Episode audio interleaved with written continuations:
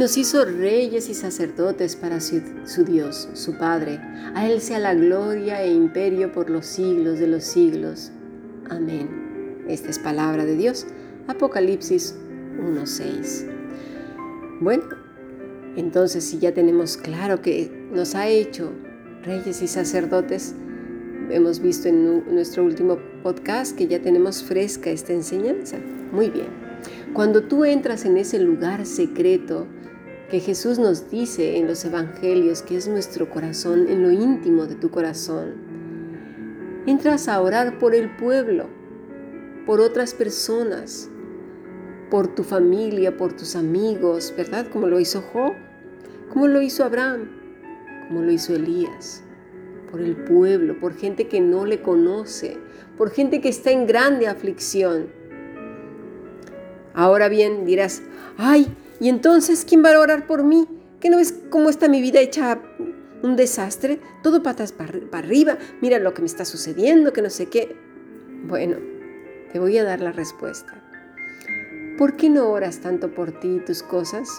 Bueno, porque sabes, tienes la convicción de que así como Dios sustentaba a los sacerdotes, quienes estaban únicamente al servicio del templo, a la oración y los sacrificios, y que ahora tú eres un sacerdote también. ¿Sí? Aunque seas mujer, porque tienes acceso al lugar santo, al lugar santísimo, a orar con Dios, a ser un sacrificio vivo, ¿lo entendemos? Así como Dios sustentó a esos sacerdotes, si tú crees realmente en ese Dios que te está hablando hoy, Dios te cuidará y no porque lo diga yo.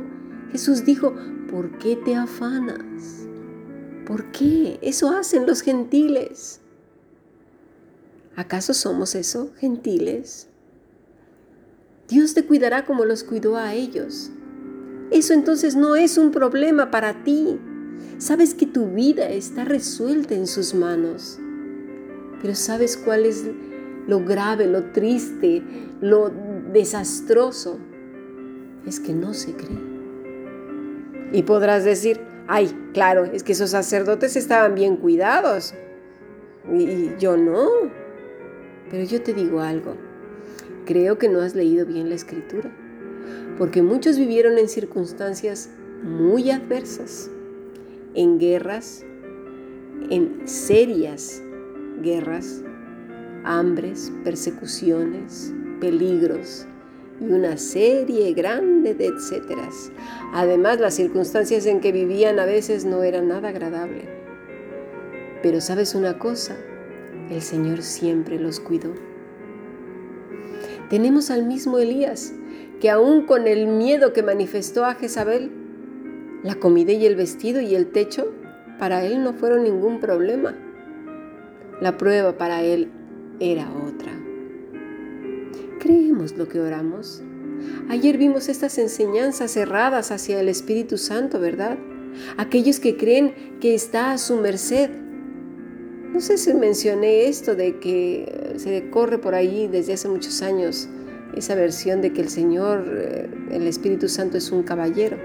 Pero mira, a los caballeros, estos conocidos en el occidente que se ponían como si fuera un, un sombrero de copa y sus guantes, iban vestidos de smoking, esos eran los caballeros, o muy bien vestidos, ¿no? Un catrín. Las damas, que eh, de aquel entonces, ahora ya creo que no existen las damas, las damas sobre todo tenían la potestad de aceptarlos o no, de dejarles hablar o no, de tirar al suelo el pañuelo como demostración de que le daban permiso de acercarse o no. Es decir, el caballero no podía pasar más allá de donde la dama se lo permitía.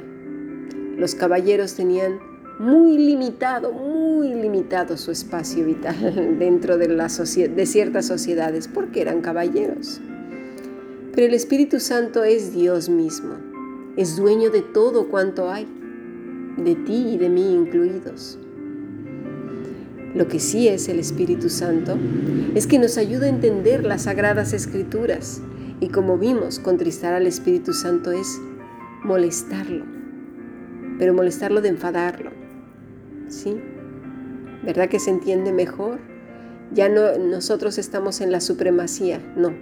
Él es el supremo, no nosotros. El Espíritu Santo nos lleva a vivir apegados al Maestro, a glorificarle, a orar como conviene, pero no con diciendo garabatos y tonterías, no. Nos ayuda a orar como conviene porque estamos entendiendo las escrituras, a sellar la palabra en nuestro corazón. Pero obviamente en el momento en que la persona ignora todas estas cosas y asume que Él es el que manda y que la vida tiene que girar en torno a Él, pues claro, empiezan ahí las complicaciones, porque vienen frustraciones enormes, que a veces se queda callado, no dice nada, porque claro, como ya ha declarado quién sabe cuántas cosas, pues ahora como, ahora va a quedar mal, ¿no? Ya, ya, ya, ya ni siquiera se está preguntando en el Señor, el que va a quedar mal es Él. Vamos a pensar por un momento que somos, pues eso, poderosos, poderosos en la oración Imagina el desastre que hubiera sido si por el poder de la oración de Abraham, Sodoma no hubiese sido destruida. ¿Te imaginas? Ese pecado hubiera sido, bueno, fuego ardiente, el colmo exponencial. ¿O Noé? Si hubiera tenido ese poder, bueno, la tierra ya estaba atestada con el corazón del hombre, bueno, pensando solamente en mal, como dice eh, Génesis 6, imagínate, imagínate, bueno, es que no me lo quiero ni imaginar, vaya, valga la redundancia. La vida de Jonás nos da un ejemplo de ese poder divino. Es Dios mismo el que le muestra a Jonás que debe de orar por otros. Pero orar de acuerdo a la voluntad de Dios, no que Jonás tenga el poder. Lo, lo vamos entendiendo pero Jonás lo único que veía era su religión, su celo, lo limitado de su vista. Nosotros somos así, seres caprichosos, de vistas cortas. Nuestro alcance es finito, limitado y siempre sesgado por la vivencia personal, la cultura, la época en que vivimos. Por tanto es imposible saber pedir con sabiduría. A eso se refiere Santiago en la epístola. Léela completa. No sabemos pedir. Necesitamos pedir sabiduría de lo alto, que es primeramente pura, amable, llena de misericordia y de buenos frutos, sin incertidumbre ni hipocresía. Porque sabe que en la oración de un necio todos estos ingredientes están contenidos ahí, de esa persona locuaz, las peticiones son egoístas solo para beneficio de uno o de unos cuantos, no tienen pureza, ni amabilidad, ni misericordia, porque no sabemos que se está tratando con asuntos divinos. Dice, de buenos frutos, de bondad, de fe, de templanza, con benignidad, amor, mansedumbre. ¿Te fijas? Sin duda alguna, el corazón no tiembla, no hay hipocresía queriendo convencer a Dios de que somos, ay señores, para esto, como si fuéramos a, engañarlos con nuestras palabras convincentes, según nosotros. ¿eh? Cuando leamos un pasaje, para entenderlo necesitamos leerlo todo el libro, el contexto de la escritura misma, porque entonces si no lo hacemos cometeremos una serie de atropellos, que es con mucha seguridad así. Por lo tanto, hay consecuencias para la incredulidad. Gabriel está diciendo, aunque eras conocido como justo, devoto e intachable, ahora te voy a quitar la capacidad de hablar debido a tu incredulidad. Entonces Gabriel administra un juicio de Dios sobre este hombre supuestamente justo por su incredulidad. No creo que tomemos lo suficientemente en serio la pecaminosidad de la incredulidad.